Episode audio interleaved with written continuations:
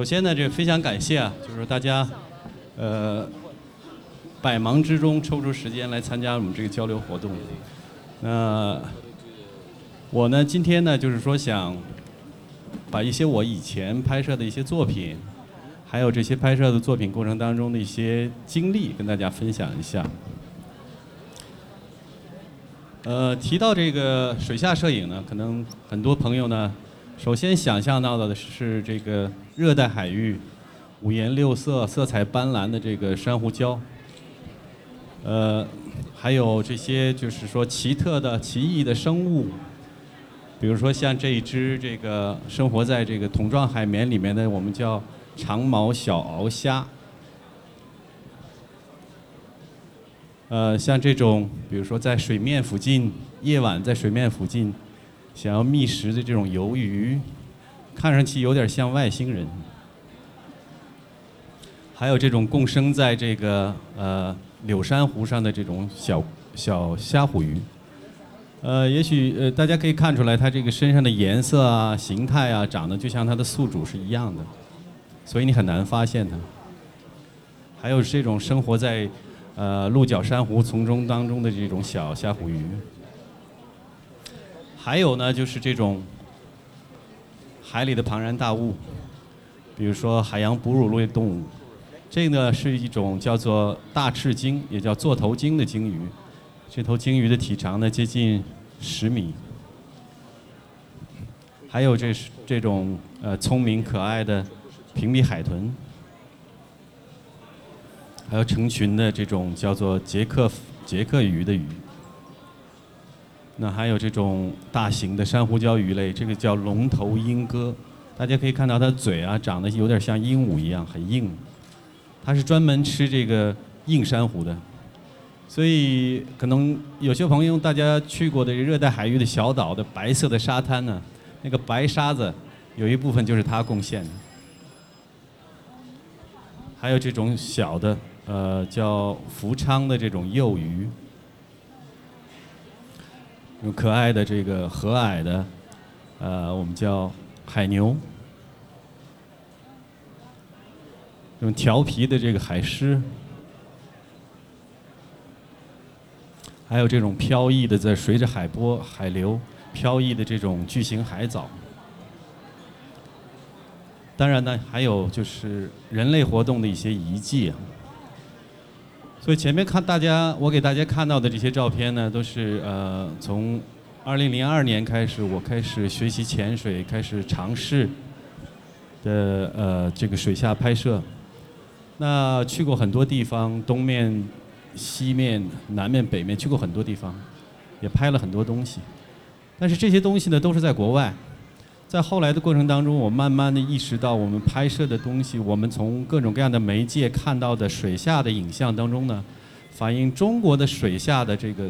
资料几乎很少。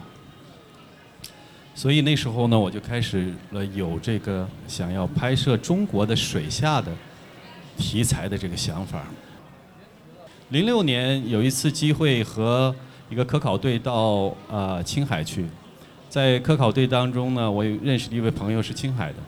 他跟我提到了青海湖，提到了青海湖黄鱼，所以呃，零七年我们开始尝试呢去拍摄这个青海湖黄鱼。呃，当时正好呢也是得到了呃一家杂志的一一个帮助，比如说像这个呃华夏地理，大家都听说过，就是那个美国国家地理的中文版，然后开始呃去了解、学习、尝试去拍摄这个青海湖黄鱼。那青海湖呢？呃，大家相对的可能都比较了解，但是对黄鱼呢，青海湖黄鱼呢，并不见得是了解的人很多。因为这个呃，青海湖呢，它是一个盐碱湖，它里面生活着唯一的一种鱼呢，就是这个青海湖黄鱼。那学名叫做青海湖裸鲤。那每年在这个六月中下旬的时候呢，在呃青海湖周边的这个雪山的水雪水开始融化。降雨呢开始增加的时候，各条河的来水量增加，那黄鱼就会集中到这个入河口，开始一起像呃大马哈鱼啊，像各种鲑鱼一样向上游回游。那它们回游的唯一的目的呢，就是去繁殖。它们在回游的过程当中会找适合的场所、适合的水温的地方去繁殖产卵，然后它们的卵呢会经过十几天的孵化，孵化成幼鱼，然后在河道当中生活一段时间后再回到青海湖当中去。当然，在这个过程当中呢，它们也会经历各种各样的艰险，比如说是湍急的河水，比如说是有一定的落差。比如说，它像其他的鱼一样，洄游的过程当中会遇到有落差的地方，它会跳跃，想办法越过它。大概它最大的跳跃能力，大概也就是一米左右的跳跳跃能力。那当然还有就是说，由于自然原因，由于人为人为的原因导致的这种河流的断流，它们被困在水洼里，会大量的会死亡。那还有呢，就是呃被人捕捞。那这张照片呢，是在零八年的年初，我们在青海湖，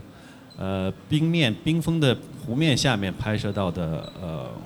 黄鱼，被被网到的黄鱼。当时我们的拍摄的想法是在冰下清澈安静的水当中去找到在青海湖里头生活的黄鱼，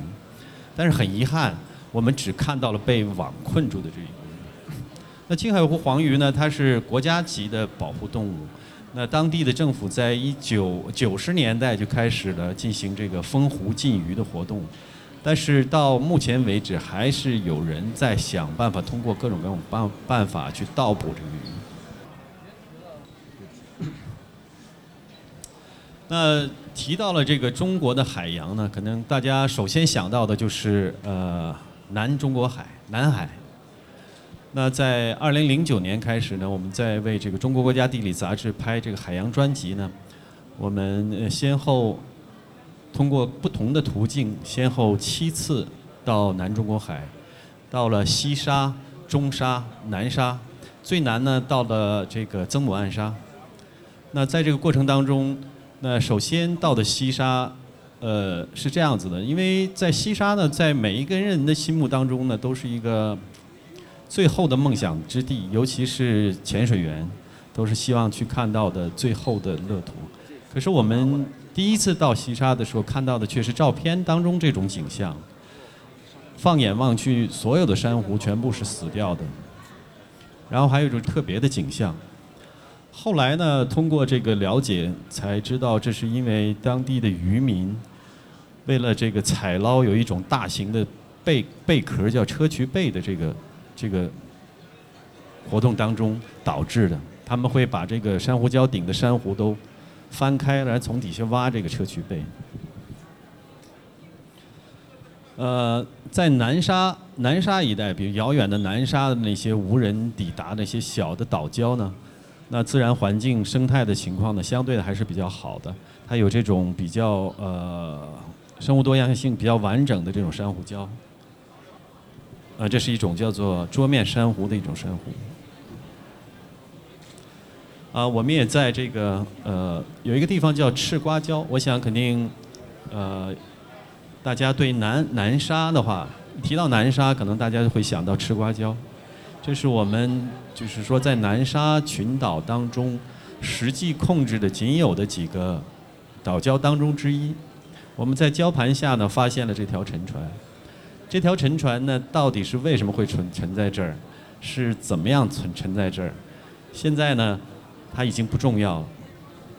因为现在它已经变成了这群鱼的家了。呃，在这个零九年开始拍摄这个南中国海，这个拍摄这个呃海洋专辑，然后这个发表呢是在一一年呃一零年十月份发表的。在发表之后呢，读者对这个就是中国的海洋一起引起了很多关注，大家都很感兴趣。呃，但是我们呢也有这样的想法，就是说，我们虽然去了那么多次，但是我们对南中国海的了解简直是太少了，而且甚至连这个走马观花这个程度都没有达到，因为我们去了那么多的岛礁，每一个地方只能选一个点下到底下去看去拍。我们能看到什么，拍上拍到什么，都是完全是特别特别这个这个偶然的这种状况。所以从一二年开始呢，我们又持续的去继续呃持续的关注去探索这个南中国海，尤其是西沙海域，所以每年都争取每年都有机会再进一步的探索。而且在后来的过程当中，我们改变了以前的方法。以前呢，原则是安全第一的原则，所以我们下到的海里面都是尽可能选择安全的地方。那在那之后呢，我们是改变了这个原则以后，我们尽量选择面对外洋的迎流面。尤其是越危险的地方，比如说像珊瑚礁的这个大型礁盘的拐角、转角处，洋流比较强劲的地方，去到这样的地方去探索，也可喜的发现了一些好的状况，就是说珊瑚礁的生态环境保护的比较好，而且有一些以前被自然以及人为的因素摧毁的地方，也有新的恢复的迹象。那就是说，自然你只要给它时间，给它。机会，它还是能够有修复的能力。当然，也在西沙遇到了这种我们以前很少能碰到的生物，比如说这个叫做斑点鹰鳐，这是我这么多年第一次啊近距离就这么样的近距离拍摄到这个斑点鹰鳐，是在西沙拍摄到的。那还有就是这种叫蝠粪 （manta ray） 这这个东西，这是所有潜水员都梦想在水里看到的生物。这也是在西沙拍摄到的。还有我们在西沙群岛当中有一个叫中建岛的地方，我们发现了住在这个岛周围的成群的这个叫龙头鹰哥，这也是令人可喜的一件事情，就是说明这个这个珊瑚礁的生态状况好，它有足够的就是说食物的这个供给啊，等等这个系统。这张照片是一张航拍的照片啊。这是西沙群岛当中的一个叫做呃呃西沙群岛当中这个永乐群礁当中一个叫近青岛的一个珊瑚礁，它岛屿的，就是它的露出水面的岛都很小，然后剩下的大部分呢都是这个它的珊瑚礁盘，在这个礁盘的顶上呢有一个很奇特的自然现自然呃现象，就是这个东西。那国外呢管这个叫蓝洞，我们叫 blue hole。那当地老百姓呢管它叫龙洞，说它是插定海神针的地方。我们也对它进行了两次探索。这个龙洞呢，它很深，大概八十到九十米深左右。它是怎么形成的？它是由于据据据分析呢，有可能是在冰河时期呢，海平面下降以后，由淡水对这个石灰岩进行作用溶蚀出来的溶洞。就像我们大家知道的这些山里头这些什么，呃，钟乳石洞啊，是一样的，很呃很奇特的这个自然奇观。那除了南中国海以外，我们还有那么漫长的海岸线，比如说东海、黄渤海，从亚热带一直到温带的海域，我们都有这样的环境。但是对这些温带、亚热带、温带的环境下的情况，我们了解的。非常非常少，因为在中国多年以来，就是说做海洋研究、做海洋生物研究的学者、研究机构，甚至大学，多数呢前面都以前都有一个冠有一个名字呢，叫做水产大学、水产研究所、水产学家，他们的目的呢是以研究直接利用为第一目的的，所以我们能够找到的相关的，比如说。自然环境、野生动物相关的资料非常非常少，比如说像图册、照片，基本上都是通过捕捞，用渔网捕捞上以后再绘制的或者拍摄的这些资料，所以它没有办法能真实反映就是原来的自然环境以及生物，所以我们也开始尝试的做了一些这样的一些探索活动。这张照片是在呃黄海北部一个叫獐子岛的一地方拍摄的照片。呃，照片当中这个大的这种大型的藻类呢，就是实际上是我们熟悉的裙带菜，就是我们朝鲜泡菜里那个裙带菜，没错。然后这个生物呢，其实也是我们熟悉的生物，这是一个大型的水母，叫月前水母，那俗称叫海蜇，那就是那个老醋折头那个海蜇。不好意思，我今天净提吃了，在这个时间。这个也是大家更熟悉的，这是在山东威海的沿岸拍摄的梭子蟹，在自然环境下的野生的梭子蟹，非常凶。我拿着相机靠近它以后，马上把两个钳子立起来，说：“你敢过来，我就敢钳你。”那这个是一种在这个舟山群岛附近海域呢，有一种叫做曼氏无针乌贼，但是很遗憾，这个我没在自然环境当中拍到，这是在这个水产研究所的水池里拍到的。这是一个呃一对乌贼在交配，这是在交换这个卵。这这种鱼叫六线鱼，那北方的辽宁沿海的呃的朋友们管它叫也叫它黄鱼，但是它跟那个黄花鱼那黄鱼是两码事儿。这种叫小姐鱼，呃，不知道它为什么叫这个名字啊？是不是因为它那个眼睛大啊，然后嘴唇比较厚啊，所以才得到这种名字啊？它的学名叫叫做势利卫，装饰的饰，利呢就是那个斗笠的笠，卫呢是鱼字边一个少尉的尉。势利卫。那这张呢是在我们东海的呃最东边有一个叫两两兄两兄弟屿的地方。两兄弟屿呢，它是一个无人的礁岛礁，是我们就是沿海基线点的其中当中的一个，算是最东面的地方拍到的一种喂鱼。这张照片呢是在獐子岛拍的，这个当地的潜水员在水下作业，就是说。呃，因为獐子岛附近呢，就是说大家可能通过其他的媒介也看到过这种东西，就是说它有一种养殖的方法叫做底波养殖，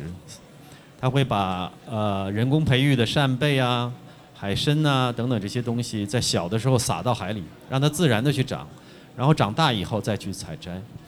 那虽然是呃，就是叫我们叫耕海牧鱼嘛，呃，虽然表面上看不错，但是实际上呢，对这个。整个的自然环境还是有一定的影响，至少呢，它对当地的底栖的原生生物呢有很多影响。除了大海，在这个中国我们这么大的面积当中呢，有那么多的河流啊、湖泊啊等等，这也是我们关注的对象。比如说这张照片呢，是在呃陕西秦岭的山里头，陕西秦岭当中呢有一个呃溪流，就是在一个自然保护区当中的一个溪流，有一个清澈的潭。里面有这种叫做秦岭细鳞龟，一种鲑鱼啊，它也是国家二级保护动物。那如果是在保护区外呢，河里一旦有这种鱼的话，很快就会被人抓光。那在保护区里还相对好一些。它实际上跟这个大马哈鱼啊，跟这个红鳟鱼啊，基本上都是属于这种在清澈，只有在清澈的水里当中才能够生存的一种鱼。那拍摄它的时候也稍微有一些难度，大家可以看到这个照片当中，上面实际上是这个瀑布啊，它落差大概不到五米左右的一个瀑布砸下来的急流。那我拍它的时候，尽可能的想办法靠近它，一不小心就会被这个激流抓到，然后就像进了洗衣机一样，被冲到下流，然后再翻过来一次吸一次的想办法尝试。那。这种鱼呢，它所在的环境呢，实际上真正的是这种是秘境，因为是在深山里头，在这种溪流当中。那中午的阳光透过枝叶洒下来以后，就带给你的那种感觉，真是觉得真是秘境。但是这样的秘境现在越来越少，不断的在被开发，不断的被河流被截断，在建造水库，所以这种原始的生态呢会越来越少。那除了这个呃生态环境以外，我们也对一些就是自然的一些呃地貌进行过一些探索。这是在中国的广西，广西南宁北面的一处这个地下河水下的溶洞里面，呃拍摄的照片。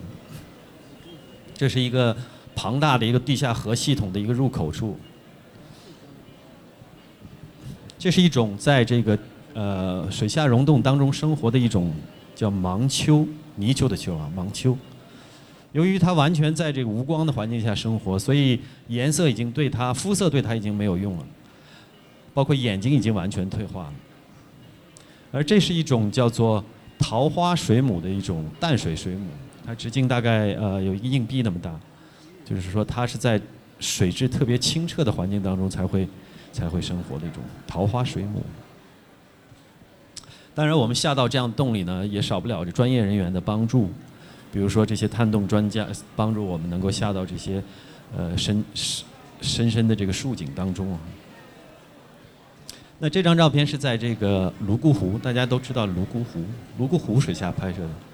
泸沽湖呢，呃，湖水非常清澈。我当时呢也是想着能够拍到当地湖水当中的这个原生鱼类，但是很遗憾，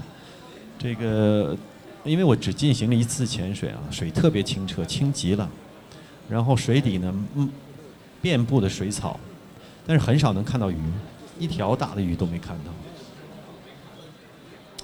后来呃跟专家聊过，原因有可能是后来人为引进的这个经济物种，把当地的土生鱼呢全部都吃掉了。这是另外一个题材。呃，从零九年开始呢，我们花了很多时间去尝试去探索在呃浙江千岛湖去探索呢，就是被。呃，这个一九五九年在修建新安江水库的时候，淹没在水下的这个有千年历史的古城，那我们花了很多时间，包括现在，包括去年一直在持续的探索，因为它的面积非常广、非常大，有两个县城、三个镇子以及一千多个村庄淹没在水下。呃，虽然移民当时移民的时候呢，曾经有过一些大规模的拆迁啊活动，但是还是有一些。这些古迹遗留在水下，比如说像这个画面当中这个最具有代表性的这个牌坊，这是一个清朝乾隆四十二年建的一个节孝坊。呃，它表面布满了全部都是砖雕的这种结构，然后诗呃诗书礼仪等等各种内容的题材都都都在里面反映出来，包括这个狮子啊。还有我们在那些古迹当中也找到了这个明代的这种石雕的狮子、石狮子。还有就是说，呃，现在呃残存的这些民居当中，就是有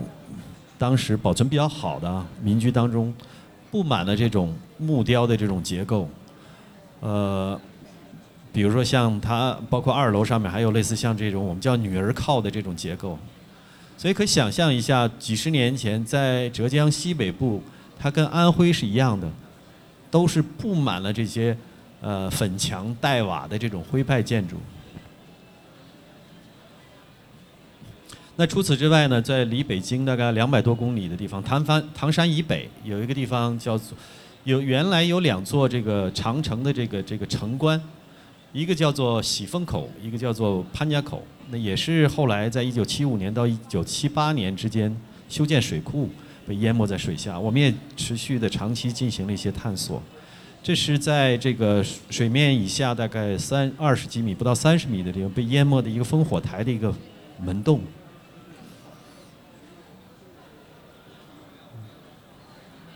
那另外呢，我们也做了一些其他的探索啊。除此之外，比如说像西，这是这个照片当中是西藏的林芝地区有个叫巴松措湖。巴松措湖呢，它呃湖中心岛呢有一间寺庙，然后它经常会有一些这个宗教的放生啊的仪式。但是，但是很好的一件事情是什么呢？他们放生呢不会随便放生，他们是专门放生当地的固有物种，而不是把随便外面买了其他的。其他的与当地相不相干的这个外来物种来放生，这是在青海的的阿尼玛卿雪山下面有一个仙女湖里面的原生的一种鱼类，叫做花斑罗鲤。那这种鱼呢，现在它因为藏族这个文化当中呢，它藏民他是不吃鱼的，尤其像它这儿的鱼呢也不怕人，不像我们在内地的其他的任何地方，你只要走到水边呢，所有的鱼都鱼都会瞬瞬间消失。他这个地方反过来，一旦有人来呢，他就都会围上来。他以为你又要做法事，你要给他点糌粑什么的，甚至有的鱼会上来去咬我的镜头，看看镜头能不能吃。这是我们去年在这个青海，呃，不是青海，西藏，西藏这个在呃西藏南部一个叫做普莫雍措的一个高山湖，那也是去拍摄一些水下的一视频资料。呃，这个湖呢，海拔呢是五千米，那它的空气的这个稀薄的程度相当于我们现在的一半儿，所以在那样的地方，然后下到冰面下面去呃潜水拍摄，也是一种从未有过的一种挑战。那这张照片大家可以看到，上面是完全是冰封的，所以我们要拉着绳子，如果不带绳子，一旦迷了路的话，找不到我们下来的口的话，那就麻烦大了。这是那个湖底的一些情况。那呃很有意思啊，很很很让人惊奇的是，就是海拔五千米那么高的地方的湖，它的水底啊，水温常年都在很低，比如说几度，甚至有的时候到冰点以下。它居然还有那么茂密的这个水草，丰盛的水草，而且它也有类似像罗里这样的鱼类。但是很遗憾，我们去的时候呢，没有能看到，也没能拍到。呃，前面给大家看了一些我们以前我以前拍摄的照片，以及我们的一些一些一些探索的活动啊。下面也想给大家放一些最近我用这个 iPhone 六手机在水下拍的一些照片以及视频，也想跟大家分享一下。这是一个水底的一种叫做呃一种海葵吧。这是一种叫做呃蓝点刺鳐的一种生物，它它的尾部的刺是有毒的。所以你靠近它的时候，它老是把那个尾巴冲着你。我不知道大家有没有听说过，呃，加拿呃不是加拿大，澳大利亚有一个著名的叫鳄鱼先生啊，叫 David，他就是被这种鱼刺伤以后去世的，很危险。所以只看不动啊，离它远一点。这是刚才我们反复提到的龙头鹰哥。呃，这个家伙真的是吃吃珊瑚的，它前面的牙很硬，它会把珊瑚嘎巴嘎巴一块咬下来以后，吃到肚子里，然后它把有机物质消化以后，把没用的一些白沙都排出来。呃，当然呢，还就是说在水下呢，还离不开这些漂亮的什么鸡冠珊瑚啊，甚至还有美女啊等等啊。这个叫做油彩辣膜虾，我们俗称叫小丑虾，这个大家都认识。小丑鱼尼莫，其实在这个热带海域的这个珊瑚礁呢，这个海葵当中共生的这个小丑鱼呢有好多种，其中这个公子小丑鱼呢是最可爱，我们讲话最萌的一种。那接下来还有几段视频给大家看一下。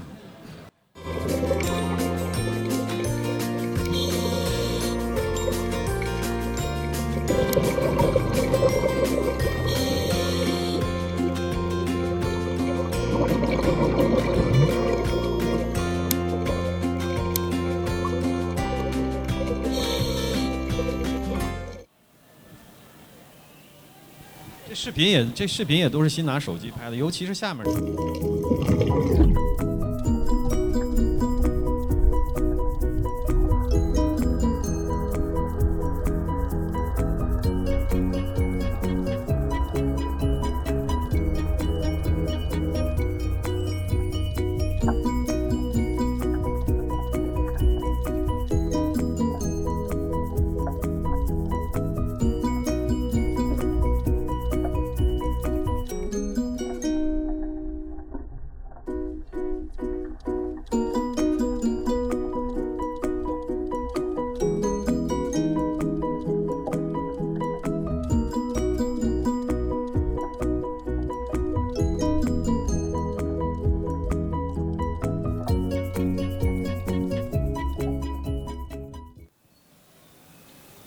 还有一段啊，这也是。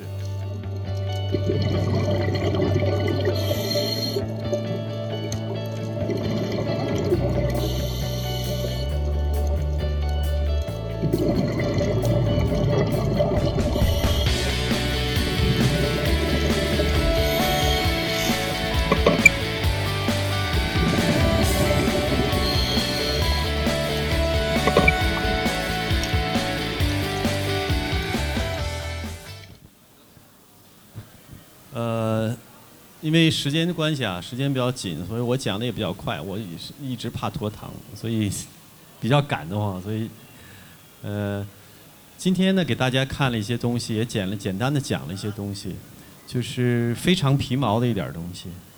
呃，对我来说呢，这么呃，就是说从零二年到现在，呃，去了很多地方，看了很多东西，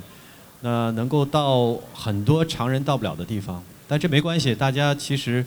我想说的是什么呢？就是说潜水以及水下拍摄，它给我带来的是什么呢？是，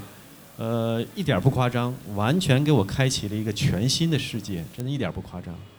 所以呢，我希望就是说，在座的各位也好，或者什么，你不见得非要去拍照，你不要不不见得要拍出什么样的作品，去参加什么样的东西，哪怕不拍照，只是尝试一下，有机会的一定要尝试一下潜水，下去看一看，呃，你会发现一个全新的、不同的世界。嗯、我今天讲的就是这些，谢谢大家。